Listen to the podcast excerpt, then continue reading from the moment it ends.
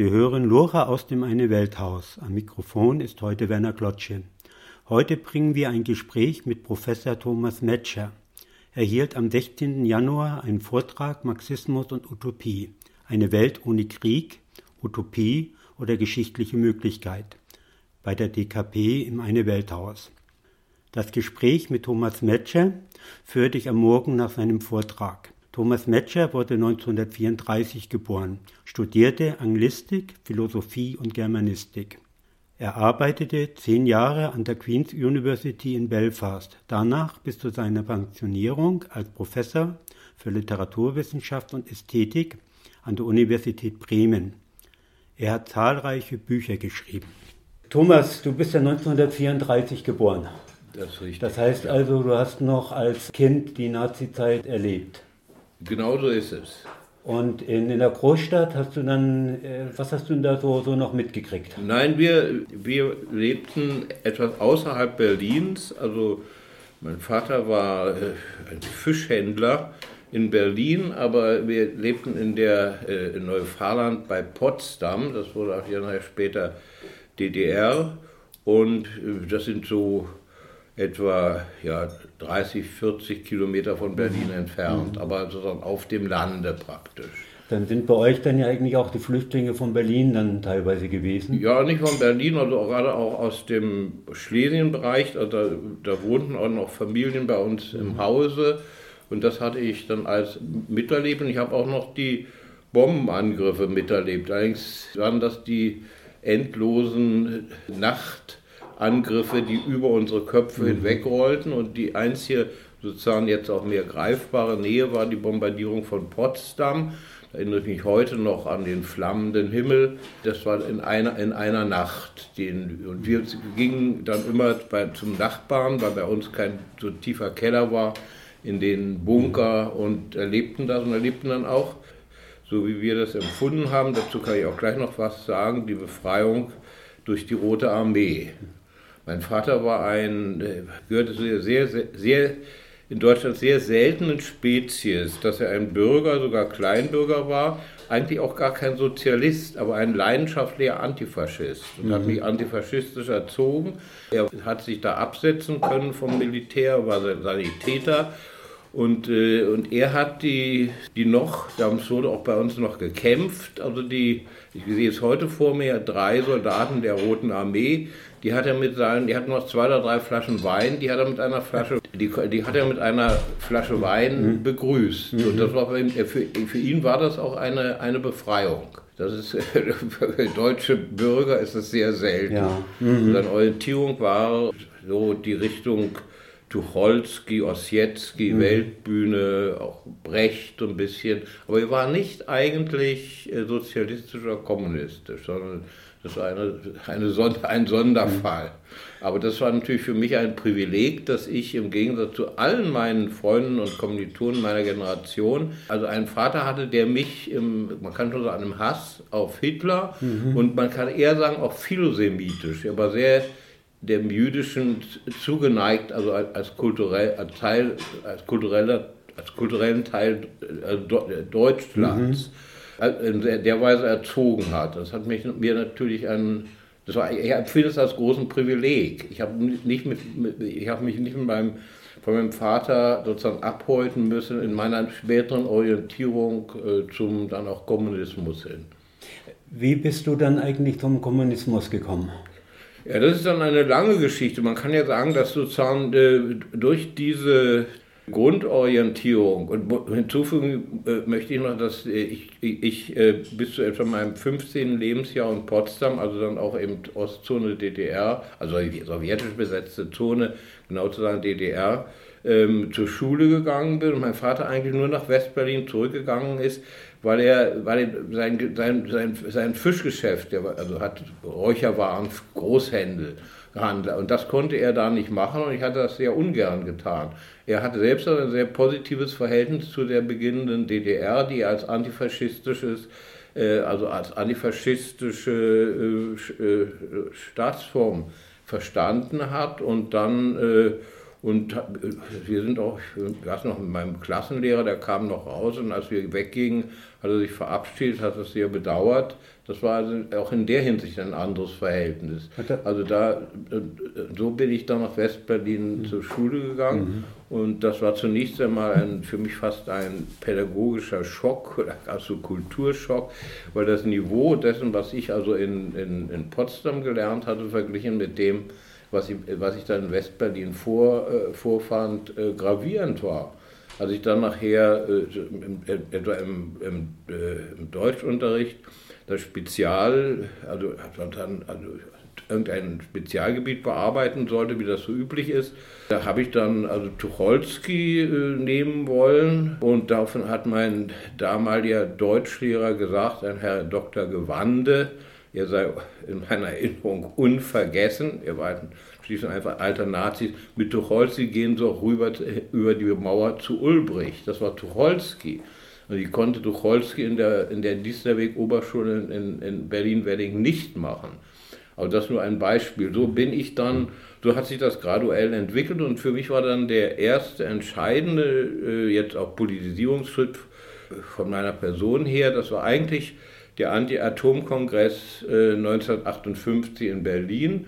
Und dort hat auch Günther Anders eine große Rolle gespielt. Und, und, und da habe ich auch den Wolfgang Fritz Haug kennengelernt. Wir, damals, wir waren damals sehr eng befreundet. Und, und ich habe dann mitgearbeitet an der Gründung des Argument. Und so hat sich das eigentlich, so, wenn man so will, graduell und ohne eigentlich große dramatische, großen dramatischen Sprung also ziemlich konsequent zu einer schließlich kommunistischen Position hingearbeitet. Das war ja aber auch die Zeit, wo ja die Kommunistenverfolgung in äh, KPD-Verbot war. ja, ja, klar. Und, und, also, und wie gesagt, durch meinen, in der Hinsicht durch meinen Vater unterstützt der immer, also der, der zum Beispiel auch die Mauer verteidigt hat. Der war ein echter Berliner und hat mit den Leuten sich da rumgestritten. Er sagt, was soll der Ulbricht denn machen? Soll er die ganzen Nazis bei sich reinlassen? Ich höre noch, wie er mein Vater war, war ein bisschen cholerisch. Und der, also, und der schimpfte dann immer sehr laut auf dem Hof und hat sich daraus gar nichts gemacht. Hier sind doch überall wieder die Nazis. Was soll denn der Ulbricht machen? Das waren so seine Argumente. Er war kein Intellektueller, also er war ein echter so Berliner. Ich war der Erste, der in unserer Familie das Abi machen konnte. Mein Urgroßvater, der war noch ein Matrose, der nach, nach Berlin-Wedding kam, in das Proletarierviertel und äh, in einer Kellerwohnung mit, anfing mit Bücklingen zu handeln. Daher ist das entstanden. Also diese Wurzeln sind da und insofern war das bei mir viel organischer als bei vielen anderen. Darum war ich auch, äh, auch mit dem Argument vorher auf solcher Position, dass sozusagen dann, als dann 68er diese Revolte einsetzte, also äh, sich die, die, sich die dortigen Protagonisten ja unter anderem auf Arbeiten bezogen haben, zum Beispiel auf das Argument heißt Autorität und Familie, die wir schon längst vorher herausgegeben hatten. Nicht? Also wir haben gehört sozusagen gerade zu der, und darum kam ich dann ja auch nach, von Belfast nach, nach, nach, nach, in die, nach Westdeutschland. Ja. Du hast ja in Angli Anglistik, äh, Germanistik und Philosophie studiert. Ja. Und eigentlich auch an verschiedenen Universitäten hier in Berlin, ja. nicht nur in Berlin an der FU, sondern nein, nein. auch in München. Ich habe also in Berlin FU begonnen und habe dann zwei Semester in München studiert. Und aber schließlich ging ich dann nach Heidelberg. Da folgte ich aber einem, meinem Hochschullehrer, den ich sehr verehrte, Rudolf Sühnel, den ich in Berlin kennengelernt hatte. Und in, in Heidelberg habe ich dann letzten Endes auch promoviert, aber schon auch vor der Promotion hatte ich die Gelegenheit, als Lektor an die Universität Belfast nach Nordirland ah, zu ja. gehen. Und, und was hattest du jetzt als Doktorarbeit? Es war eine Arbeit über Sean O'Casey, dem irischen, also dem anglo-irischen äh, Dramatiker und Schriftsteller. Sean O'Caseys dramatischer Stil, also eigentlich eine Arbeit zum Stilbegriff von Sean O'Casey. Und äh, in Belfast an der Uni, äh, da war ich erst Lektor. Ist, als Lektor ist man ja durch in erster Linie für die Sprachausbildung zuständig. Aber äh, dort habe ich dann noch eine, eine, also eine Anstellung erst als sogenannter Assistant Lecturer und dann als Lecturer, das heißt eben als normaler Dozent bekommen. Eigentlich sind für deutsche Literatur, mhm. also am German Department. Ja, du bist ja zehn Jahre da gewesen, von 1961. Ja, 70, also neun ja. waren das, äh, genau. Ungefähr, ja, ja. War das die Zeit schon mit den Auseinandersetzungen mit der IRA oder ist das später gekommen? Nee, das ist die IRA, das kam, das, das kam ja Mitte der 60er Jahre fing das an. Nicht, da waren diese starken, ja auch bürgerkriegsähnlichen Auseinandersetzungen. Und es kann sogar sein, wenn das nicht der Fall gewesen wäre, was auch das Leben dort nicht sehr angenehm machte, dass ich dann gar nicht nach Westdeutschland äh, zurückgegangen wäre, weil ich mich eigentlich im, in dem, in dem britischen äh, Universitätssystem wohlgefühlt habe und ich das also dem Deutschen vorzug. Mhm. Und danach bist du dann ja zur, zur Freien Universität nach Bremen gegangen? Nee, die, nicht, die ist nicht freie. Die ja, hat also die Universität Bremen. Die Universität, freie Universität, das ist die Berliner Uni. Ja, ja. Nein, nein, zur, zur gerade neu gegründeten äh, äh, Universität Bremen. Die, also, also ein, die gehörte zu den ersten Hochschullehrern. Ich fing da schon an, bevor eigentlich die ersten mhm. Studenten kamen. Ein halbes Jahr vorher, so für Planung und so weiter. Richtig. Da dort setzte dann aber, das ist vielleicht auch noch ganz interessant zu erwähnen, da gab es natürlich in den ersten Jahren große Auseinandersetzungen zwischen den sich sehr stark bekämpfenden linken Gruppen. Nicht mit dem, also da wurde ich als sozusagen, ja, ich war dann ja schon DKP orientiert und bin dann auch äh, recht bald in die DKP eingetreten. Ähm, und da waren wir ja geradezu Revisionisten gegenüber den jenen, die sich da als maoistisch und äh, KBV und KBW und wie sie alle hießen, die waren ja alle viel revolutionärer als wir. Und, äh, und das war teilweise nicht erfreulich. Das, waren, äh, also das war die ersten Jahre tatsächlich schwierig zu arbeiten. Und das ging dann, als man dann eine kleine Gruppe vom MSDP Spartakus sich da sammelte, die war zuerst gar nicht da, und äh, dann hat sich das so allmählich, äh, hat sich dann sagen wir, die politische Vernunft auch der Linken durchgesetzt. Weiter geht es mit dem Gespräch von Professor Thomas Metscher. Er ist Autor von Utopie oder die Konstruktion des geschichtlich Möglichen, erschienen im Buch Wovon wir träumen müssen. Gehen wir mal als, als nächstes zu, zu, zu der Utopie, um was es jetzt eigentlich jetzt gehen sollte. Da gibt es ein Buch von Hermann äh, Kopp, das ist der Herausgeber, und das heißt, wovon wir träumen müssen. Marxismus und Utopie. Und das, was mir natürlich als erstes aufgefallen ist, dass es heißt, wovon nicht, dass es, ähm, das heißt nicht, wovon wir träumen, sondern es heißt, wovon wir träumen müssen. Also wenn man jetzt das Müssen wieder sieht, dann hat man einfach dieses Gefühl von Zwang, von Pflicht und ähm, Traum und, und Zwang und Pflicht passt eigentlich nicht, nicht zusammen. Ja, das ist völlig richtig. Aber ich bin für, das, für den Titel dieses Buchs auch nicht verantwortlich oder zuständig. Und ich habe ehrlich gesagt noch nicht darüber nachgedacht. Das ist doch, glaube ich, ein Lenin-Zitat, wenn ich mich recht erinnere. Nicht? Stimmt doch. Da ist da drin. Ich muss selbst mal nachgucken. Äh, und ich glaube, dieses Träumen müssen, das ist ja eine Übersetzung. Das heißt eher wahrscheinlich, worüber wir träumen sollten. Oder wir müssen höchstens im Sinne der, der Traum ist auch notwendig, äh, für uns ist es auch notwendig, nicht nur sozusagen die, die rein mit den Fakten, die, dem Gegebenen, dem, was unmittelbar da ist, also geradezu positivistisch abzufinden, sondern äh, wir, wir sollten auch träumen, wir müssen eigentlich auch von etwas träumen, was noch nicht gegeben ist, sondern vielleicht erst kommt. Also eine Öffnung nach vorn. So ein bisschen kann man das ja auch im Sinne fast von Ernst Bloch auch sehen. Also, also so in diese Richtung würde ich das sehen. Ich glaube jetzt nicht, dass das der, der Zwang ist, Genossen, jetzt müsst ihr jetzt mal zehn Minuten träumen oder so wie auf zum Gebet, jetzt auf zum Traum. Also so hat das also äh, Lenin ganz sicher nicht gemeint. Ich, sondern es ist auch, aber es ist nicht eine große Beliebigkeit. Es gehört eigentlich dazu, auch vorauszuträumen äh, in bestimmten Situationen auf einer Grundlage. Nicht zu spinnen, aber auch uns zu erweitern in unserem, in unserem geistig-politischen Horizont. Also so etwas wie vielleicht auch zukünftiges Leben uns auszudenken, so in diesem Sinne. Aber im Sinne eines Zwangs ist es bestimmt ich, nicht Ich gemeint. denke nur, dass ähm, äh, Kommunismus oder Marxismus in, bei vielen Leuten auch mit, mit, mit Zwang zu tun hat. Also eine Entwicklung, die zwangsläufig läuft oder sowas. Oder äh, Leute werden gezwungen, irgendwo was, was zu tun. Das ist einfach diese äh, das, was man eigentlich bei uns in der äh, Bevölkerung ähm, oft mit Kommunismus oder mit Marxismus verbindet. Und deswegen ist es mir eigentlich so. Nee, doch, also ich finde gut, dass du das sagst. Das ist, mir, das kann man, es ist darum ist wichtig, dass man das klärt.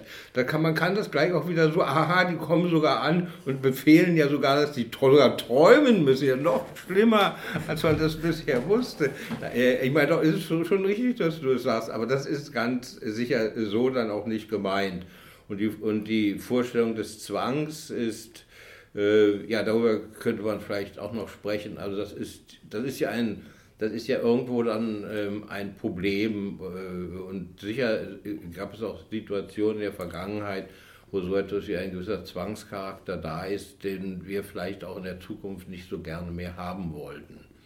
Na, mir ist es halt so aufgefallen, wir hatten mal äh, eine Streikvorbereitung bei der IG Metall und hatten dann eine VK-Sitzung und uns getroffen. Und dann habe ich mal gezählt, innerhalb von einer halben Stunde hat der äh, letzten Endes äh, der Verantwortliche 34 Mal äh, ihr müsst gesagt. Ja, ja. Das heißt also, es, allmählich stellen sich dann bei mir sämtliche Haare auf. Das ist eine, eine, man will ja was verändern. Das soll ja, ja eigentlich auch Spaß machen. Das ist einfach, wenn man das mit Zwang verbindet, dann läuft das. Nein, du hast vollkommen recht, dass du darauf aufmerksam bist. Also, dass, dass, dass, man, dass, dass man auch dem gegenüber eine gewisse sagen wir mal, äh, Sensibilität oder also Empfindlichkeit entwickelt, ist berechtigt. Dann muss man auch äh, sehr, sehr genau darauf achten, dass, äh, also, also ich stimme dem zu. Das, aber gesagt, ich, ich, glaube nicht, dass das in diesem Sinne so gemeint ist. Ich bin sogar sicher, dass es so nicht gemeint ist. Naja, du bist, bist ja Linguist und äh, du gehst ja auch mit, mit, mit Sprache. Ja, ja, genau. Deswegen dachte ich, eigentlich ist das vielleicht gar nicht so. Ja, nee, ist ne? gut. Äh, ja. Good question, wie man in England Irland sagt. Wenn man Marx denkt, dann denkt man ja eigentlich eher an das Kapital. Wenn es was Schwieriges zu lesen gibt, dann ist es eigentlich die, die drei Bände von Kapital. Wie kommt man, wenn man Germanist ist und sich mit Literatur beschäftigt? Also ich sage ja, für mich ist das eines der schwierigsten Bücher, die man überhaupt lesen kann. Das ist sicher richtig. Und die Frühsozialisten sind natürlich viel erfreulicher zu lesen und die sind auch teilweise viel, viel flüssiger geschrieben. Oder täusche ich mich da? Nein, das ist, das ist schon, das ist richtig. Sie, äh, sie sind ja in vieler Hinsicht auch dann noch nicht strenge Wissenschaft. Aber, und das Kapital ist strenge Wissenschaft. Das ist natürlich in dem Sinne jetzt nicht ein, also ist es nicht schwerer zu lesen als Hegels Logik oder auch als Kants Kritik der reinen Vernunft. Ich meine, ähm, hochkarätige, jetzt theoretische Wissenschaft ist einfach schwer, das muss erarbeitet werden. Da gibt es keinen, Marx sagt es selbst, keinen Kön, äh, Königsweg, sondern man muss die harten Pfade erklimmen äh, zur wissenschaftlichen Erkenntnis. Und äh, äh notwendig besteht ja äh, darin, äh, sondern eben die Klarheit des Ausdrucks, dass man sowohl Klarheit als auch die Komplexität, das sind ja oft hochkomplexe Sachverhalte, die zergliedert werden müssen und gleichzeitig auch wieder in einen Zusammenhang gestellt werden müssen. Und das erfordert dann doch eine, jetzt auch theoretisch begriffliche Schwierigkeit dann, das, also dann auch bei, bei der Lektüre. Solche Texte, die diese die, die diese Aspekte alle dann im Text umfassen, aufzunehmen. Aber da, da gibt es keinen Weg drum herum. Ich meine, es gibt ja dann auch gerade auch von Engels und andere, Engels war ja ein, hat ja eine große Begabung, hochkomplexe Zusammenhänge relativ einfach auszudrücken, die so Marx nicht hatte. Aber, aber Marx war aber auch der große Theoretiker. Engels hat ja selbst gesagt, dass Marx starb, äh, die Menschheit ist um einen Kopf kleiner geworden. Er hat ganz klar erkannt, der große Theoretiker äh, äh war, war Marx. Aber es, ist, es, gibt, es geht keinen Weg daran vorbei. Der Test ist ja, es ist zwar ein schwieriges, aber letztendlich doch sehr klares Buch. Also wenn man sich erstmal einarbeitet, dann kann man dem folgen, Schritt für Schritt. Und das andere ist der Preis, den man äh, für große Theorie eigentlich überall zu zahlen hat. Mhm. Auch Aristoteles ist das nicht einfach leicht zu lesen. Mhm. Aber ich meine, der Marx hat sich ja auch entwickelt. Wenn man sagt, der von diesem Liebeskommunismus her Also dass man die Auseinandersetzung mit, mit, mit Hegel, wo er ja eigentlich nach meiner Meinung dann ja auch schon eine, eigentlich noch eine Utopie vertreten hat, was er nachher irgendwo sich dann ziemlich abgegrenzt hat. Ja, das ist richtig. Dass also, wenn man etwa die sogenannten Pariser Manuskripte, also ökonomisch-philosophische Manuskripte nennt, da ist diese mal, utopische Dimension ist da äh, schon noch viel überall in den Texten auch noch vorhanden. Äh, und da hat er dann sehr, sehr viel zurückgenommen. Es ist eben die Entwicklung von, von, von äh, des Sozialismus von der, von der Utopie zur Wissenschaft, wie das Engels ausgedrückt hat, was zu diesem historischen Zeitpunkt auch eine Notwendigkeit war. Man musste ja diese neue Theorie auf einem auf, dem, äh, auf ein Fundament stellen, das eigentlich dem entwickelsten Stand des theoretischen Bewusstseins der damaligen Zeit entsprach. Und das war eigentlich der Stand der klassischen deutschen Philosophie, also und vor allem Hegels.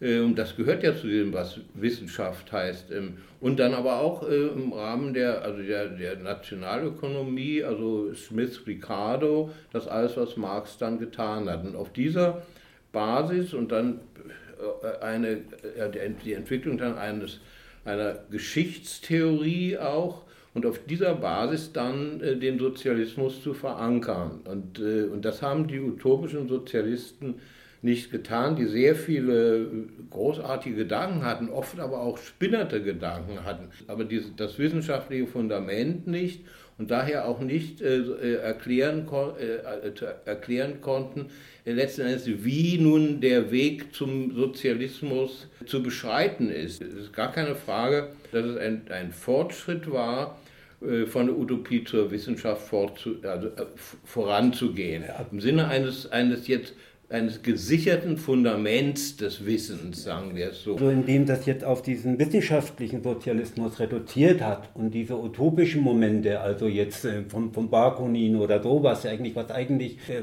sag mal, eine, eine Theorie hat, in denen diese Momente nicht aufgegriffen worden sind oder nicht in diese, in, sagen wir mal, in die marxistische Theorie eingekommen sind, sehr viel auch verschütt gegangen ist. Das heißt also, man sieht dann einfach mir so eine strikte Linie und wenn man die, sag mal, die Effekte sieht, was mir letzten Endes für eine Art von Marxismus oder die Experimente, die gelaufen sind und auch schief gelaufen sind, diese utopischen Sozialisten, hätte man die mehr einbezogen jetzt da drin oder eigentlich auch mehr eine Art von äh, Menschlichkeit eingebaut. Das wirkt ja eigentlich irgendwie alles so, so, so streng und eigentlich der Mensch steht am Rande von dieser Wissenschaft. Und wir sehen ja zum Beispiel auch am Anfang dieses Jahrhunderts die ganzen Bewegungen, die Reformbewegungen vom Steiner her, von den Anthroposophen und stehen ja alle daneben. Die, die sind ja nicht ein Teil der Sozialistik oder der kommunistischen Bewegung.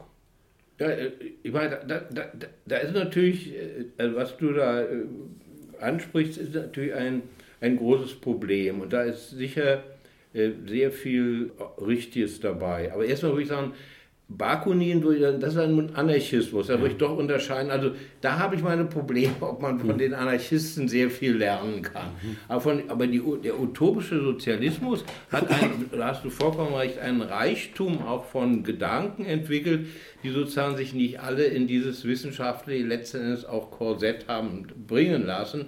Und in vieler Hinsicht waren die utopischen Sozialisten ja äh, dann weit ihrer Zeit voraus, also in dem in einem anderen Sinne utopisch.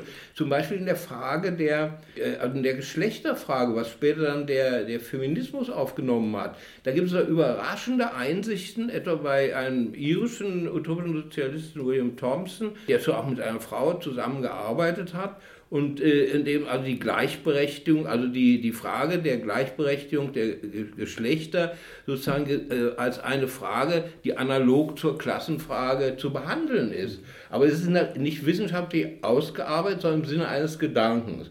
Und das ist ja nicht völlig untergegangen bei Marx und Engels, also etwa auch die Schrift, die Entstehung, äh, der Ursprung der Familie, Ursprung der Familie Privateigentum und, und des, des Staates. Da wird das ja aufgenommen, aber, also, aber es, es spielt eine untergeordnete Rolle und ist erst dann wieder in den neueren Diskursen, also auch angeregt vom äh, von, von, äh, von bestimmten äh, Flügeln des Feminismus, und denke an Frigga Haug, ist das erst wieder in den hineingenommen worden. Und da ist das ist, so ist es aber oft in der Geschichte der Menschheit, auch des menschlichen theoretischen Fortschritts, dass ein gewisser Fortschritt, der notwendig ist, auch gleichzeitig doch einen bestimmten Verlust bedeuten kann.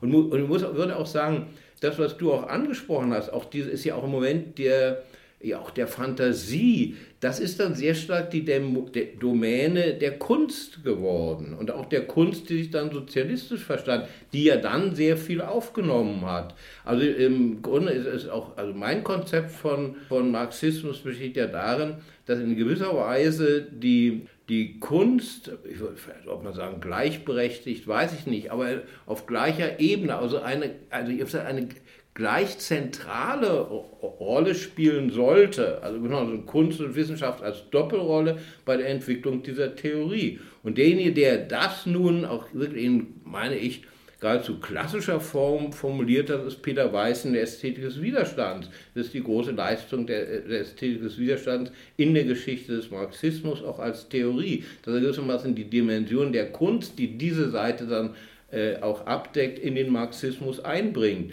Aber das wiederum ist, wäre natürlich auch jetzt theoretisch noch weiter zu bearbeiten. Also das sind neue, weitere jetzt auch Arbeitsfelder. Aber wie gesagt, äh, darum ist der Marxismus, meine ich, nicht nur im engen Sinne als marxistische Theorie zu verstehen, sondern eben auch als die, äh, als die äußerst reiche, jetzt auch Geschichte also von Kunst und Literatur, die im Zusammenhang mit dem Marxismus und, äh, entstanden ist. Und das ist ja ein, ein großer Teil der Weltliteratur, die, die orientiert in, in allen Kontinenten. Man denke nur an die afrikanische Literatur, Ngugi wa Thiong'o äh, äh, und so weiter und so fort. Es gibt ja unglaublich Neruda, es gibt unglaublich es gibt so viele ja. Namen, die da hineingehören. Äh, und für die, äh, und ich glaube, das ist auch im Sinne der Klassiker gesprochen, die ja der Kunst eine sehr hohe Funktion zuordneten. Und während sozusagen in dem allgemeinen Bewusstsein eigentlich Marxismus immer wieder nur auf dieses Theoretische und vor allem dieses wissenschaftliche Theoretische äh, reduziert wird. Und das ist eine Verengung. Also mit meinen kleinen geistigen Mitteln, die ich habe, ich habe dazu ja auch geschrieben, versuche ich immer etwas in, in dem entgegenzusteuern und das ja und, äh, und auch die Kunst dort hineinzubringen, die dann allerdings auch die auch die ja, das Organon ist, um so etwas wie Zukunft, um Utopie zu begreifen in Form der Kunst. Wir haben ja äh, nach der russischen Revolution die russische Avantgarde, die eigentlich eine, ganz große Rolle gespielt hat. Also jetzt die, die ganze Aufbruchphase, also von Bauten bis Bildern und so. Ja, ja. Und das ist ja ja, eine utopische Kunst gewesen. Und ist dann natürlich unter, unter Stalin dann ziemlich schnell den Bach runtergegangen. Und wenn man hier jetzt äh, die Diskussion über die Kunst in der DDR sieht, entspricht eigentlich nicht den Anspruch, den man jetzt bei uns hat. Siehst du das auch so? Oder nee, das, äh, das, ist, das, ist, viel, viel äh, differenzierter zu sehen. Es ist ganz sicher richtig, dass also gerade was jetzt die russische Avantgarde angeht, dass da in vielen, also dann unter Stalin, also einen, einen, einen Rückschritt gab, dass ja vieles dann, äh, wie soll man sagen, mundtot gemacht worden. Das ist ein doppeldeutsches Wort. Also es, aber andererseits, man, davon, man muss auch das sehr differenziert sehen, äh, nicht nur. Man, man nehmen wir doch nur Beispiele. Einer der am meisten gespielten modernen Komponisten ist Dimitri Schostakowitsch, der auch zu der Avantgarde gehörte aber seine großen Werke sind auch teilweise auch in der Stalin-Ära geschrieben worden, mit großen Schwierigkeiten. Er hatte im, äh, oft sehr große Schwierigkeiten, das ist klar, aber dennoch, er hat sie geschrieben und durchgehalten und, und ich meine, er ist eine der großen äh, Kommunistenfiguren des, des, des 20. Jahrhunderts. Auch Prokofjew, sehr viele andere, auch in der Literatur. Man hat leider bestimmte, also auch mehr die experimentellen und auch formellen, formalistische Experimente, das gehört ja auch zur Kunst, das wurde, äh, das wurde äh, da äh, zurückgenommen, um nicht zu sagen, auch, zu, auch unterdrückt. Es gab ja auch physische eine physische sag mal, Gefährdung dieser Künstler. Das ist ja alles eine sehr dunkle Geschichte. Ähm, aber es gab auch es gab eine große Literatur in der Sowjetunion. Man nimmt auch nur äh, Scholochow. Scholochow war ein hoch angesehener, auch unter Stalin. Das für mich ist der Stille Don einer der großen epischen Werke der Literatur des 20. Jahrhunderts. Man, die Leute müssen sie nur mal lesen. Und was dort auch an Kritischem drin steht, über das, was dann auch also in der neuen Sowjetunion oder im Aufbau auch von, von der Seite, also auch, auch Untaten, die von Mitgliedern der, der Roten Armee äh, begangen worden sind, werden dort geschildert. Das, war, ist ein, das war, geht ja so weit, dass, dass es Leute gegeben hat, damals sagten, das kann ja gar nicht äh, von diesem Scholochow geschrieben worden sein. Das sind im Grunde Aufzeichnungen irgendeines eines weißgardistischen Offiziers, den man dann hervorkramte. Denn so etwas kann ja ein Kommunist gar nicht schreiben. Aber es, es ist natürlich Unsinn. Das hat ja Scholochow geschrieben und, der, und, und es wurde auch dort als großes Buch anerkannt. Also das darf man auch, man muss bei alle Seiten, sowohl das, was an Repressionen, die teilweise schlimm waren, und äh, das wissen wir ja, gab, aber auch, äh, das, das darf jetzt nicht sozusagen alles andere da untergebuttert mhm. werden. Es war, und es, ich habe mich ziemlich viel mit der sowjetischen Literatur befasst, also alles, was in also meist, also äh, DDR wurde ja viel übersetzt, ich habe viel gelesen. Das ist eine sehr, sehr bedeutende Literatur, äh, die da entstand. Auch die DDR-Literatur ist sehr, sehr stark gewesen. Ähm, also, äh, meine, auch die bildende Kunst in der DDR. Ich meine, das ist, das ist, das hat ein Weltniveau. Und wenn man den Willi Sitte äh, äh, liest, also die, gerade die, diese, dieses Erinnerungsbuch, das ist also ein Buch, was ich jedem nur empfehlen kann, weil mit solcher äh, Integrität und äh, Ehrlichkeit auch die Schwierigkeiten äh, beschreibt, die am, äh, am Anfang da waren, die er auch am Anfang hatte und wie aber dann doch er und die Seinen sich durchgesetzt haben. Also das ist sehr, sehr komplex, aber es ist auch äh, bedeutende Kunst in diesen sozialistischen Ländern entstanden. Weiter geht es mit dem Gespräch mit Professor Thomas Metscher. Er ist Autor von Utopie oder die Konstruktion des gesellschaftlich Möglichen. Ich denke, wir haben ja als Linke oder als Kommunist dieses Trauma Stalin. Und das ist ja eigentlich für die ganze linke Bewegung ein richtiges gehendes Trauma dass man sagen kann, es gibt ein Weltbild, ein Menschenbild, die, die eigentlich äh, Marxisten oder Kommunisten eigentlich haben. Und dieses Weltbild wird mit Füßen getreten. Und das ist, wo, wo die eigentlich die ganze linke Bewegung irgendwo noch dran krankt. Ich bin mir eigentlich auch nicht ganz sicher, diese Aufarbeitungsphase ist in Frankreich ja ganz anders gelaufen als in Deutschland und wahrscheinlich in Belfast oder in Irland auch anders. Ja, auch diese Verbindungen einfach eine andere sind. Ja, teilweise läuft die auch noch also mit dem Buch von, von Losordo, was ich eigentlich bisher bin noch nicht dazu gekommen, das zu lesen. Das schafft eben nicht alles. Ähm, ich bin mir nicht sicher, ob die, also ich glaube nicht, dass die Aufarbeitungsphase schon beendet ist. Also wir haben jetzt ein bisschen mehr Grundlagen. Meine eigene Orientierung ist ja eher äh, so, ich meine, wie gesagt, äh, ich, ich, kann mich mit allem nicht befassen, ich kann, äh, meine Lesezeit ist beschränkt, ja. Äh, dass ich sehr orientiert bin an dem Stalienbild, was der äh, Konstantin, Konstantin Simonov in der großen Trilogie vom, vom Vaterländischen Krieg schreibt. Denn Simonov ist ja eben ein sozialistischer Schriftsteller, also der den Krieg selbst mitgemacht hat ein Kommunist von allerhöchster Integrität und der diese äußerste Widersprüchlichkeit dieser Stalin-Figur äh, jetzt also schriftstellerisch beschreibt. Und das scheint mir sehr, sehr, sehr einleuchtend zu sein. Auf der einen Seite also eine, eine tatsächlich eine Willkürherrschaft, die alles das, was man unter auch sozialistischer Rechts Staatlichkeit oder Rechtlichkeit sich vorstellen kann, ignoriert hat und auf der anderen Seite doch eine integrierende Persönlichkeit, die eine ganz wichtige Rolle dann äh, bei der Niederschlagung des Faschismus geführt hat.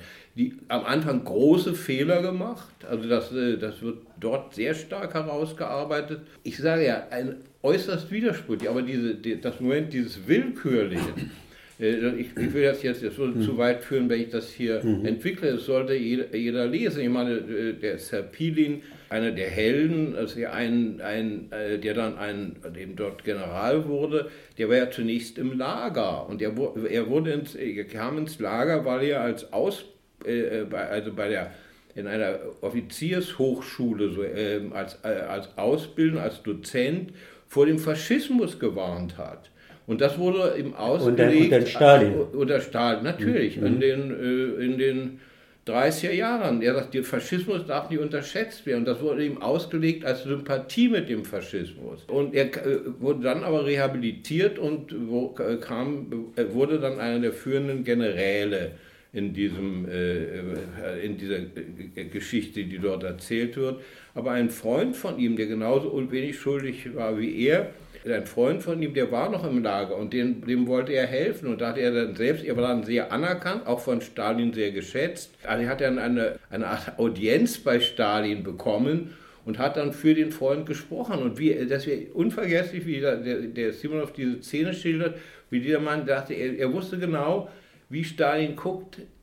Alles hängt jetzt davon ab, wie er entscheidet. Ob der, es kann sein, dass er wieder ins Lager kommt.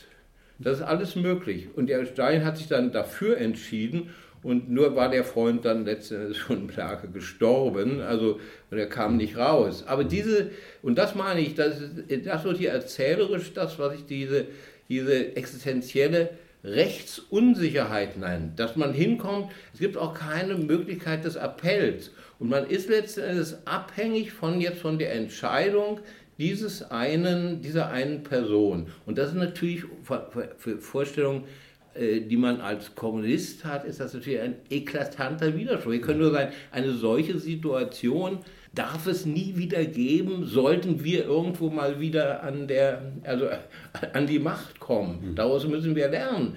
Man kann, es ist auch, es ist ja, Stalin ist kein Dämon. Man kann ja auch, die, dort habe ich das ja auch mit dem Lesolo mitgekriegt, sehr gut die Situation schildern, die dann hinführt, dass sowas möglich ist. Das ist ja nicht plötzlich vom Himmel gefallen oder so, ja. oder, äh, sondern das sind äh, schon historisch erklärbare Umstände, dass das geschehen ist, aber trotzdem müssen wir sagen, äh, es darf sich nicht wiederholen. Und nach, wo wir das jetzt wissen, auch wenn es können ja auch in der Zukunft äh, wieder sehr schwierige Situationen sein. Und da, da dürfen bestimmte Dinge nicht geschehen. Weil ich als großes äh, Gegenbeispiel würde ich sagen, ist, ist Kuba. Und da gibt es ja dieses, dieses hochinteressante Gespräch von dem äh, Ramonet mit Fidel Castro, wo Fidel gesagt hat, bestimmte Methoden haben wir prinzipiell nicht angewandt. Äh, äh, äh, es gab für uns keine Folter. Und, und, und es glaubt ihm, glaube ich, auch jeder. Also bestimmte Waren, das war erstmal eine Frage des Prinzips und zweitens auch eine pragmatische Frage, das bringt gar nichts. Also gefolterte Erständnisse Geständnisse. Also, aber es, es ist auch eine Frage des, des, des ethischen Prinzips des Sozialismus, dass uns bestimmte Wege, die wurden bei uns nicht begangen und zwar aus Grundsatz. Das ist eine Orientierung, für die ich, also würde ich sagen, das müssen wir auf unsere Ich, ich glaube, glaub, da sind Banner wir schreiben. Ist, ist einig, aber ich denke, wenn man sich jetzt so anschaut, zum Beispiel wenn man den Sperber liest, wie eine Träne im Ozean. Bitte? Wie, wie eine Träne im Ozean, ja, der dann einfach von, vom letzten Endes von, von Moskau zurückgeht und erzählt, was passiert. Und, und keiner von den Linken oder sehr, sehr wenige von den Linken das überhaupt akzeptieren, die wollen es ja gar nicht hören. Das heißt also eine absolute Ver Verleugnung von der Realität. Es gibt ja dann auch viele, die nach Spanien im Bürgerkrieg gegangen sind und eigentlich dann äh, gekämpft haben und eigentlich da fast eine Art von Selbstmord gemacht hatten da drauf. Und das hat mich eigentlich ziemlich erschüttert, dass die, äh, es Fakten gibt, man kann es eigentlich wissen, und äh, es wird einfach nicht, äh, weil es einfach nicht, man sich nicht vorstellen kann, dass so eine Grausamkeit als Linker passiert. Dass man das sehr, sehr lange verleugnet. Ja, äh, aber auch, auch das schildert der Simon noch, dass ja sehr viele auch in der Sowjetunion das nicht für möglich gehalten haben. Dass sie sagen, auch diese Ex selbst Betroffene in Familien, es schildert solche Fälle, sagen, das kann der Genosse Stalin nicht, das müssen andere gemacht haben, über die er keine Kontrolle hat. Also meine, dieses äh, auch bestimmte Sachen nicht für möglich halten, das war so offensichtlich sogar ein, äh, also innerhalb der sowjetischen, also jetzt eben sozialistischen äh, äh Intelligenz, die er da äh, beschreibt. Du hast völlig recht. Es gibt bestimmte Dinge, ich weiß das ja auch von alten Genossen aus der damaligen Zeit, die auch wirklich lange geglaubt haben, das kann gar nicht sein. Das ist reine, das ist nur sozusagen äh, ja, Propaganda des Klassenfeinds, also westliche Propaganda. Was natürlich auch zum großen Teil, das ist ja doch, doch so unglaublich schwer, sich da zurechtzufinden. Was stimmt nun und was ist, äh, was ist Lüge, was ist. Äh, das, das ist äußerst schwierig, glaube ich, sich da ein wirklich klares Bild zu machen. Ich weiß, ich bin, wie gesagt, da kein Historiker und kenne das zu wenig. Aber ich würde mich nicht wundern, wenn man auch sagen müsste, auch heute kommen wir dem Bild näher, aber ganz haben wir es auch noch nicht.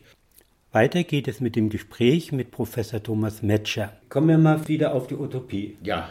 Das heißt, das ist ja dieser, dein Artikel, der heißt der Utopie oder die Konstruktion des geschichtlichen Möglichen. Geschichtlich Möglichen. Das heißt, wir haben hier jetzt einfach eine viel weiterentwickelte äh, Gesellschaft, wir haben die Produktivität wesentlich äh, weiter und du meinst eigentlich, wenn ich den Artikel richtig verstehe, dass jetzt Möglichkeiten der Utopie wieder eine, eine Rolle spielen könnten.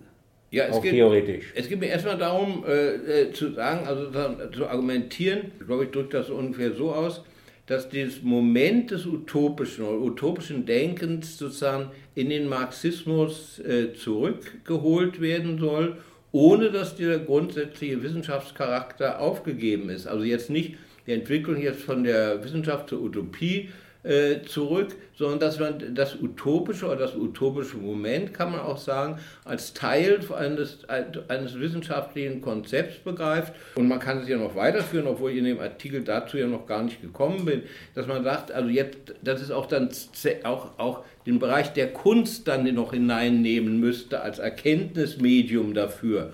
Und was ich, aber was ich meine mit Utopie als Konstruktion des geschichtlich Möglichen, ist einfach jetzt nicht das einfach, dass wir uns hinsetzen und nun uns irgendwelche Wunderwelten, wie wir uns das wünschen, ausdenken. Also das ist, steckt ja auch in dem Utopischen drin, äh, sondern dass wir, dass wir uns genau überlegen, dass wir klar machen, was wäre eigentlich und beim gegenwärtigen Stand der Entwicklung der Produktivkräfte, beim gegenwärtigen Stand unseres wissenschaftlichen Wissens, beim gegenwärtigen Stand der kulturellen Entwicklung und so weiter, was wäre möglich?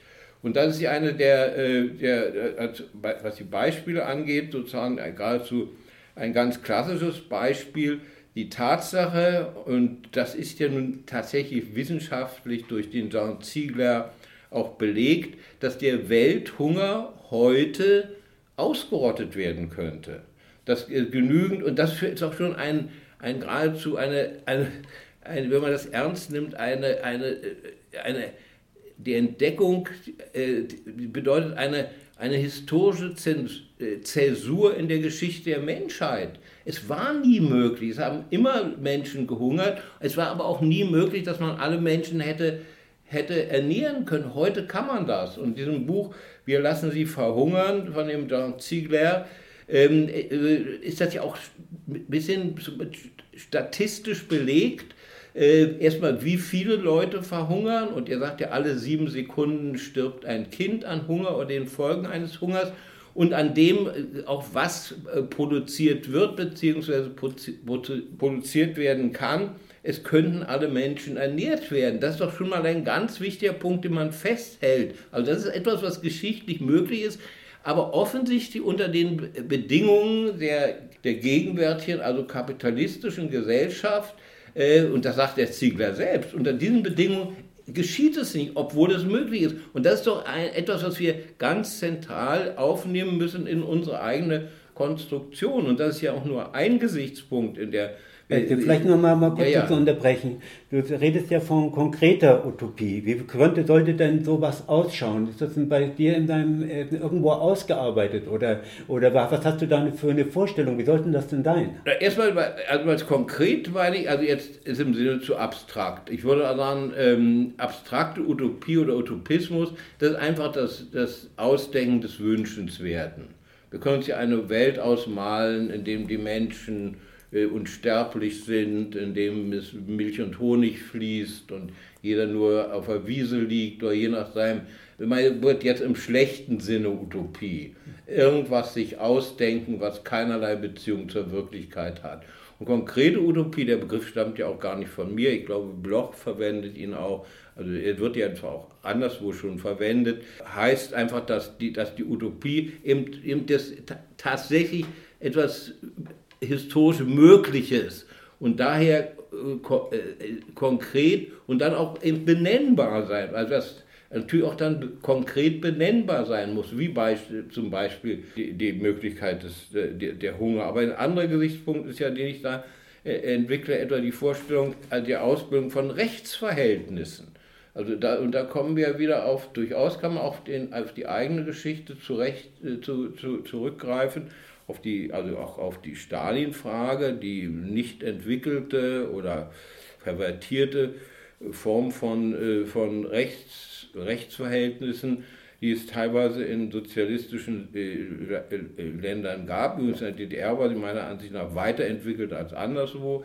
Aber das ist ja auch etwas, also das ist etwas, was sehr Konkretes, was sehr Entscheidendes, was das Leben der Menschen auch unmittelbar betrifft. In den meisten Ländern dieser Erde äh, bist du nicht sicher, wenn du auf die Straße, ob nicht die plötzlich du ins Polizei waren, äh, also in, in Polizeigewahrsam, in Polizeigewahrsam ja genommen wird und du weißt gar nicht mal, ob du da rauskommst. Ja, ja. Es gibt also, bei, man guckt sich doch mal real diese Verhältnisse an. meine, selbst äh, da, da, bei uns in der, in der Bundesrepublik äh, haben wir ja wenigstens noch eine gewisse Rechtssicherheit obwohl die ja auch äh, gefährdet ist. Wir haben so viele Fälle, gerade auch äh, von jetzt Widerstandskämpfern, also gegen, in Sachsen gegen, gegen den Faschismus, mhm. die in einer Weise behandelt worden sind, die äh, gar nicht politisch sind, nur den Fall Mollert. Ja. Stell dir vor, da wird ein Mann einfach jahrelang in ein, äh, ein und wenn ich da sich dann ein bisschen was gerührt hätte und äh, eine der wenigen guten Sachen, die dann auch meist wegen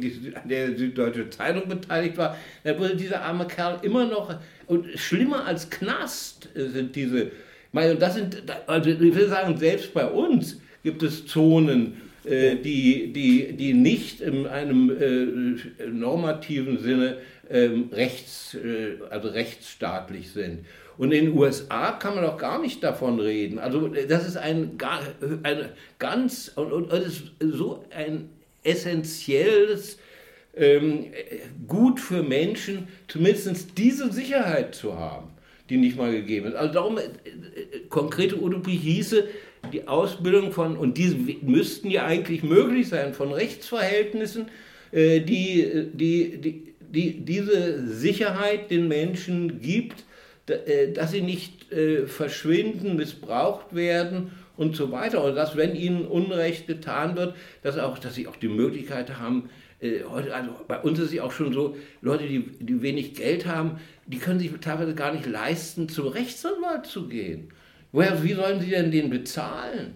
Also meine, äh, solche ganz banalen Sachen sind das teilweise. Also mit Utopie denkt man, ich habe ja auch große Konzepte dabei, auch indem man sie aufführe, aber es sind auch ganz alltägliche Sachen, über die, um die man sich dann kümmern muss und man sagen kann, wir wollen das äh, so, und so und so haben.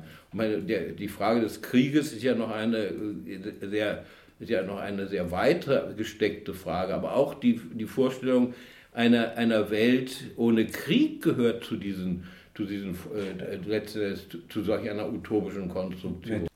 Weiter geht es mit dem Gespräch mit Professor Thomas Metscher. Er ist Autor von Utopie oder die Konstruktion des gesellschaftlich Möglichen. Du bist ja damals in äh, den 60er Jahren in Belfast gewesen ja. und hast dann wahrscheinlich die, den, den Anfang dieser Auseinandersetzung mitgekriegt.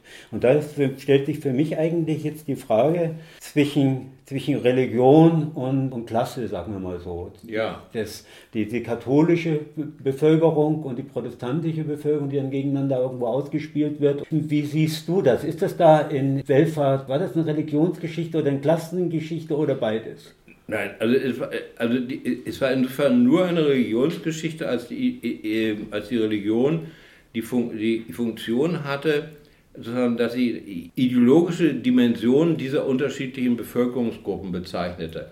Also die, äh, die, die sogenannte, ähm, also das, wofür der Protestantismus stand, das waren die eigentlich die ähm, privilegierte und auch die herrschenden, äh, ja, es war nicht eine einzige Klasse, aber die herrschenden, sagen wir mal, Klassenschichten, die in diesem Land äh, das Sagen hatten und auch ökonomisch stark waren und so weiter, während die, äh, der Katholizismus für eben den Teil der Bevölkerung stand, die, ähm, die das waren eher die Unterschichten, obwohl das äh, auch der, es gab, gibt natürlich auch eine protestantische Arbeiterklasse, das ging durch die Schichten hindurch. Äh, das ist, äh, aber es war kein Religionsgesetz, eher äh, muss man das erklären von der, ähm, von der Geschichte Irlands her. Irland hat ja ähm, 1916 mit dem Osteraufstand und dann mit dem Bürgerkrieg in den 20er Jahren dann die Unabhängigkeit. Also es war ein antikolonialer Kampf.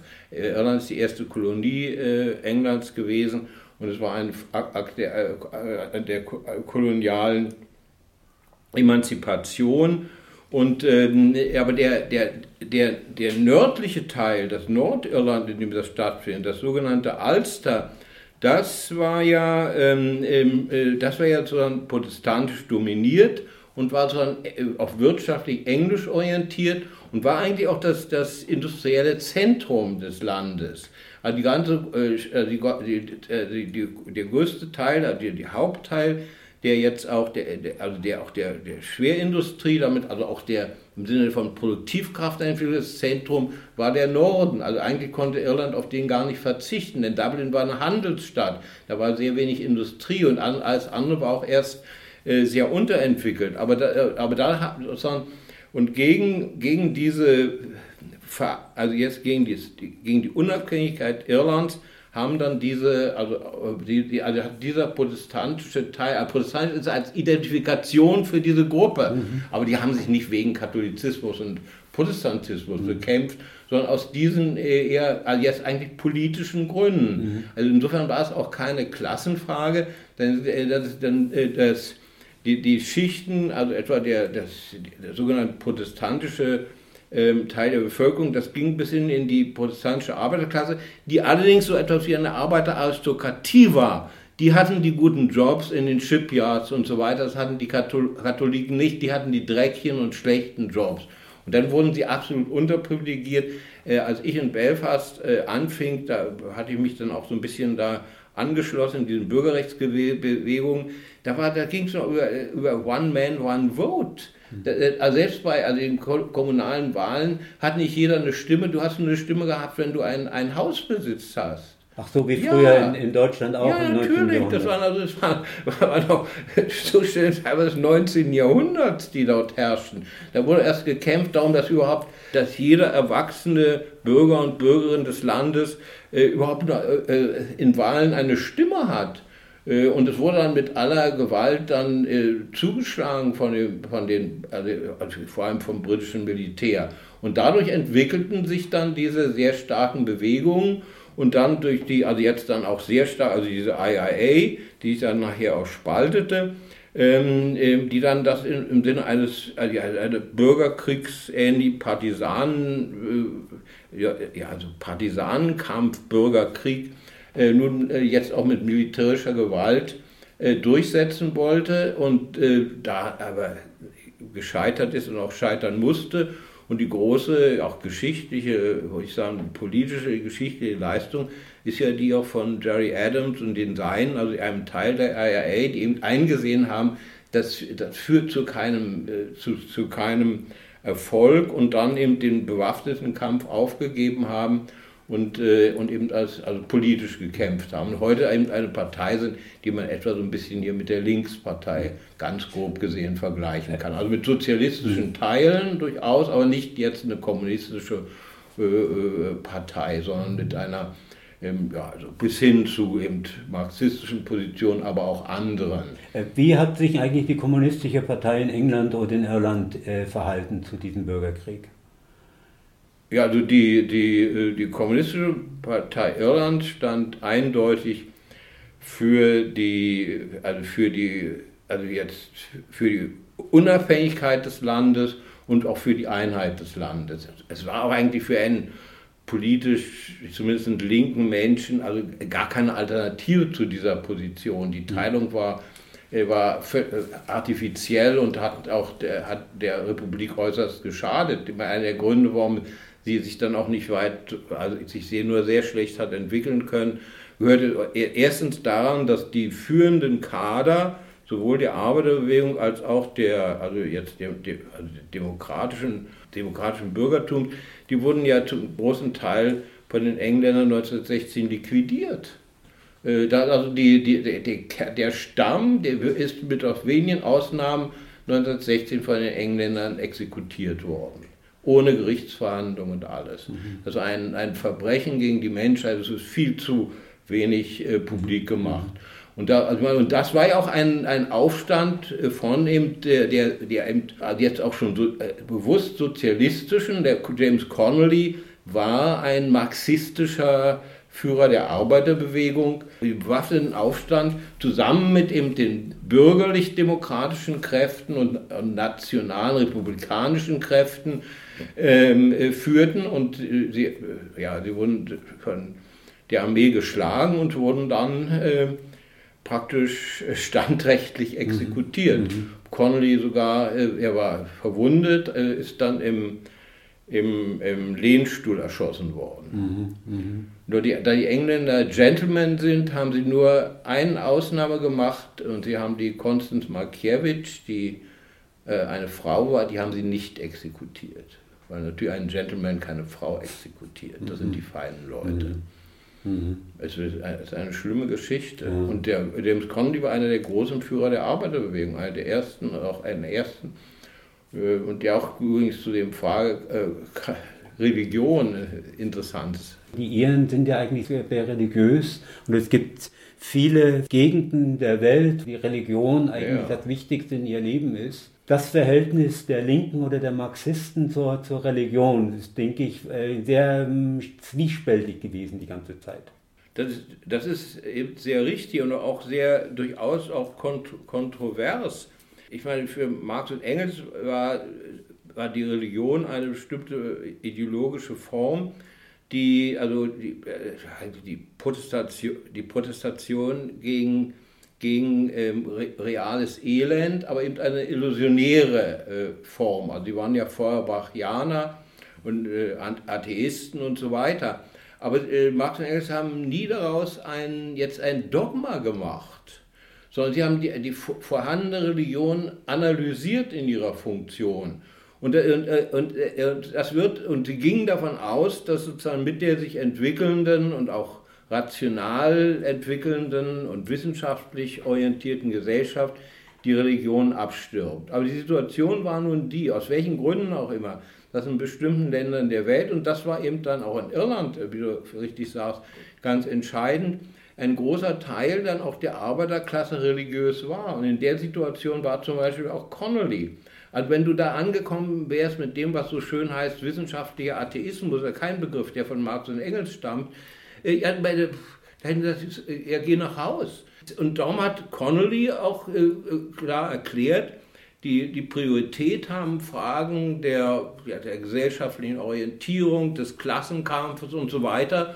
Und wenn Menschen eben meinen, dass sie eine, einen Glauben haben müssen, dann respektieren wir das. Das wird sich dann zeigen, wie sich das entwickelt. Ja, aber du musst natürlich auch sehen, dass Kirche oder die Kirche oder Religion auch immer Machtpositionen sind. Natürlich. Das heißt, äh, das ist ja, ja das genau. Problem. Das ist ja, nee, das ist ja die, die Kirche, die Religion als Ideologie ist zu bekämpfen, selbstverständlich. Sofern sie eben eine Machtposition innerhalb des existierenden Klassengefüges hat und zur Stabilisierung beiträgt. Das ist ihre traditionelle Rolle. Aber wenn sich so etwas wie eine Theologie der Befreiung entwickelt, verändert sich die Situation ja. Und dann wird ja die, die Sache erst, ähm, ich meine, ja, kein, kein Marxist wird äh, sagen, wir, wir, die Kirche als Machtinstitution wird jetzt außen vor gelassen. Es handelt sich um eine grundsätzliche Orientierung. Wir, da hat sich ja, wie gesagt, ich schreibe ja auch in dem, in dem Aufsatz, also äh, Utopie, also sich verändernde gesellschaftliche Bedingungen, denen aber auch die Theorie nachkommen muss. Und wir haben auch vor allem in den, in den lateinamerikanischen Ländern allergrößte Teil, gerade der eben der arbeitende Bevölkerung, des Proletariats, des Landproletariats, das sind Menschen mit religiösen Vorstellungen. Und wie gehen wir damit um? Äh, gehen wir da, das, äh, das, ist ja, das ist eine alte Frage. Ich weiß nicht, es gibt ein ganz gutes Buch von dem, von dem Martin Balzer, über, äh, auch über Abendrot und der behandelt auch den, den, den, den kommunistischen Pfarrer, den Eckert, der ja eine große Rolle in der, auch in der kommunistischen Partei spielte nach 45. Auch da war immer ein sehr gespanntes Verhältnis um, wie geht man mit einem Christen um, der Kommunist ist. Und der aber völlig eindeutig, also politisch kann man nichts sagen, aber er sagte, es tut mir leid, Leute, ich habe noch diesen Glauben. sagt man dem, ja gut, okay, du darfst ja mitarbeiten, aber wir wissen das ja alles besser. Äh, du, du, das ist reine Spinnerei, was du glaubst, oder, äh, oder behandelst du den mit Respekt? Und mein, ich habe ja auch etwas geschrieben, ich, ist auch in marxistischen Blättern erschienen, über die Frage äh, Marxismus und Religion. Und meine Argumentation ist ja die, dass der Marxismus eine, eine nicht metaphysische Theorie ist, die zu äh, metaphysischen oder religiösen Fragen nur insofern äh, Äußerungen macht, insofern sie sozusagen gesellschaftlich relevant sind, also als Institution. Und, äh, aber, aber nicht Aussagen macht über, sagen wir, über sagen wir, die, die Inhalte von Religion, die Menschen haben, jenseits des Bereichs wissenschaftlichen Wissens darüber Äußerungen. Du kannst, aber ich bin nicht religiös. Äh, und für mich, äh, ich brauche das auch nicht. Aber ich respektiere, wenn das andere haben und gucke drin, gucke hin, wie, wie verhalten die sich in ihrem persönlichen Leben, in ihrem politischen Leben und äh, wie verhalten sich auch sozusagen gegenüber jetzt de, dem Bereich, den wir wissenschaftlich erkennen können. Es ist einfach ein, eine Tatsache des menschlichen Lebens und das ist eine philosophische Tatsache. Es gibt Grenzen menschlichen Wissens, wie es Mensch, Grenzen menschlichen Daseins gibt. Der Tod ist ein Faktum. Den können wir nicht so tun, als gäbe es den nicht. Es gibt, sondern es gibt Grenzen dessen, für die meiner Ansicht nach Wissenschaft nicht mehr zuständig. Das ist dann die Zuständigkeit, meist in der Kunst befand, befand, befasst, sie mit diesen Dingen. Und äh, darum gehört die Kunst dazu. Also wir haben es gar nicht nötig, den Marxismus als wissenschaftlichen Atheismus auszuarbeiten. Der ist auch nicht im Sinne der, der Klassiker, also jedenfalls nicht im Sinne von Marx und Lenin, da steht nichts davon drin. Das ist Analyse der existierenden ideologischen Verhältnisse, zu denen die Religion gehört. Und die Religion ist auf ihre, ist als etwas, was äh, also was durchaus etwas, wie bei, wie bei Feuerwoche ja auch schon gesehen, also es ist eine Protestation gegen, gegen ein, äh, entfremdete Lebensverhältnisse, ähm, aber sozusagen eine illusionäre Hoffnung. Ähm, das ist die Position, die man ideologisch hat. Aber wenn jemand meint, da, da, gibt es, und das tun ja doch viele, ich habe mich ein bisschen darum auch mit Theologie befasst, aufgeklärte Theologen, gerade innerhalb des Protestantismus, die also, oder sprechen Gott über Gott oder so Tillich. Es gibt da Dimensionen des Glaubens, die ich zumindest keine, äh, also respektiere. Warum sollte man es auch nicht? Es ist gar, ist gar kein Zwang, wenn sich die Leute äh, tatkräftig und in vielen Fällen auch sogar mutiger als die Atheisten sich an die Seite der revolutionären äh, Bewegung stellen, dann sollten sie doch uneingeschränkt willkommen sein und nicht besserwisserisch behandelt werden. Die, die Partei damals gesagt, ich weiß, wie die Entwicklung läuft. Ich muss euch ja nur erziehen damit ihr das dann eigentlich auch glaubt, was, äh, was das mir macht. Und dann gehe ich einfach dann auch einfach den Weg strikt, gucke ich nicht recht was, was dann irgendwo abfällt, das ist dann halt so, also zwangsweise irgendwo so. Wie äh, siehst du jetzt äh, die Entwicklung, sag mal, zwischen, zwischen Plan, Individuum, Kollektiv? Ja, ich meine, ähm, äh, also die, die, diese Haltung oder Auffassung, dass es da eine Instanz gibt, die von vornherein weiß, wo lange es geht und was richtig ist und die macht nur zu folgen, halte ich für, die halte ich für nicht nur nicht marxistisch, sondern geradezu antimarxistisch. Individuen sind zu, sind zu überzeugen von, äh, von dem, was da. Also du musst die Menschen ähm, also mitnehmen, sie muss, also da muss ein Konsens hergestellt werden. Das kann nicht in, in, in Form einer, eines, eines Müssens, eines Befehls mhm. erteilt werden. Weil gut, es wird immer Leute geben, die anderer Ansicht sind und dann müssen eben normale demokratische Prozesse und durch Mehrheitsentscheidungen und der Hoffnung, dass sie in die Mehrheitsentscheidung äh, also äh, äh, unter, unter, wir, unter normalen Bedingungen, wenn die Leute nicht völlig äh, ja, äh, kaputt sind in ihrem Gehirn, äh, durch Gehirnwäsche und weiß ich was, dann äh, bin ich auch guten Mut, dass man die Leute dann bewegen kann, etwas Vernünftiges auch zu tun, zumindest mehrheitlich bewegen kann. Ähm, also das ist, also solange es solche Verhältnisse gibt, sind die sehr, sehr, sehr, sehr unentwickelt und auf keinen Fall im Sinne von Vorstellungen. Ich meine, ich glaube auch, dass Marx und Engels in dieser, dieser Frage also völlig der gleichen Ansicht wären. Können wir mhm. gar nicht anders denken. So haben sie auch gearbeitet. So hat auch Lenin gearbeitet. Ich meine, wie viel da diskutiert wurde und also auch an Überzeugungsarbeit getan wurde. Wie oft es aber auch hin und her ging. Also auch durchaus auch der offene Streit, die offenen, die Auseinandersetzungen. Wir, wir tun es unglaublich schwer, wenn wir da in bestimmten Fragen der anderen Ansicht sind, man, aber gucken an, wie eben Lenin und Luxemburg miteinander umgegangen sind, in wirklich aber entscheidenden Fragen. Denkt man der Junius-Broschüre und so sehr vieles. Ähm, äh, wo, wo, unterschiedliche Auffassungen waren, aber nie wäre Lenin auf den Gedanken gekommen, die Genossin äh, Luxemburg äh, gehört nicht dazu oder äh, sondern äh, und an, andersrum auch nicht. Und man hat sich also, und das waren nun Fragen, äh, also Schicksalsfragen, wo also von Entscheidungen möglicherweise also der revolutionäre Prozess abhängt. Und wir tun uns schon schwer bei Sachen, äh, die, ob so oder so, gar nicht so einen großen Unterschied zunächst macht und bekämpfen uns bis aufs Messer und vor allem auch auf so einer persönlich unerfreulichen mhm. Ebene, die ich immer wieder erlebt habe. Guck dir an, wie, wie oft Leute gerade auch unter den Linken miteinander umgehen. Das ist das ist, das ist doch ein Trauerspiel. Genau. Man guckt ja auch, ich kenne das ja ein bisschen über mhm. die, die, die, Presse oder so. Ja. Ich meine, also Haug ist nicht imstande, irgendein auch nur halbwegs gutes Wort zu Holz zu sagen. Ich meine, Hans Heinz war da schon etwas souveräner, obwohl er auch nicht gerade sehr, mhm. äh, sehr, sehr, sehr günstig über Haug geurteilt hat. Meine, das ist nur so ein Beispiel. Ich habe sogar mal in der, in der jungen Welt darüber mhm. was geschrieben weil mich an so einer Kontroverse mal etwas fürchterlich geärgert hat, weil wir uns, weil das äh, zur sektierischen Zersplitterung führt. Eben, ja. Sie hörten Lora aus dem Eine Welthaus, heute mit einem Gespräch mit Professor Thomas Metscher über Utopie und Marxismus. Dies Gespräch ist gekürzt. Sie können diese und die Langfassung nachhören oder downloaden unter freie-radios.net. Freie radios.net. Das Suchkriterium ist eine Welthaus. Zusammengeschrieben. Am Mikrofon verabschiedet sich Werner Glotschen.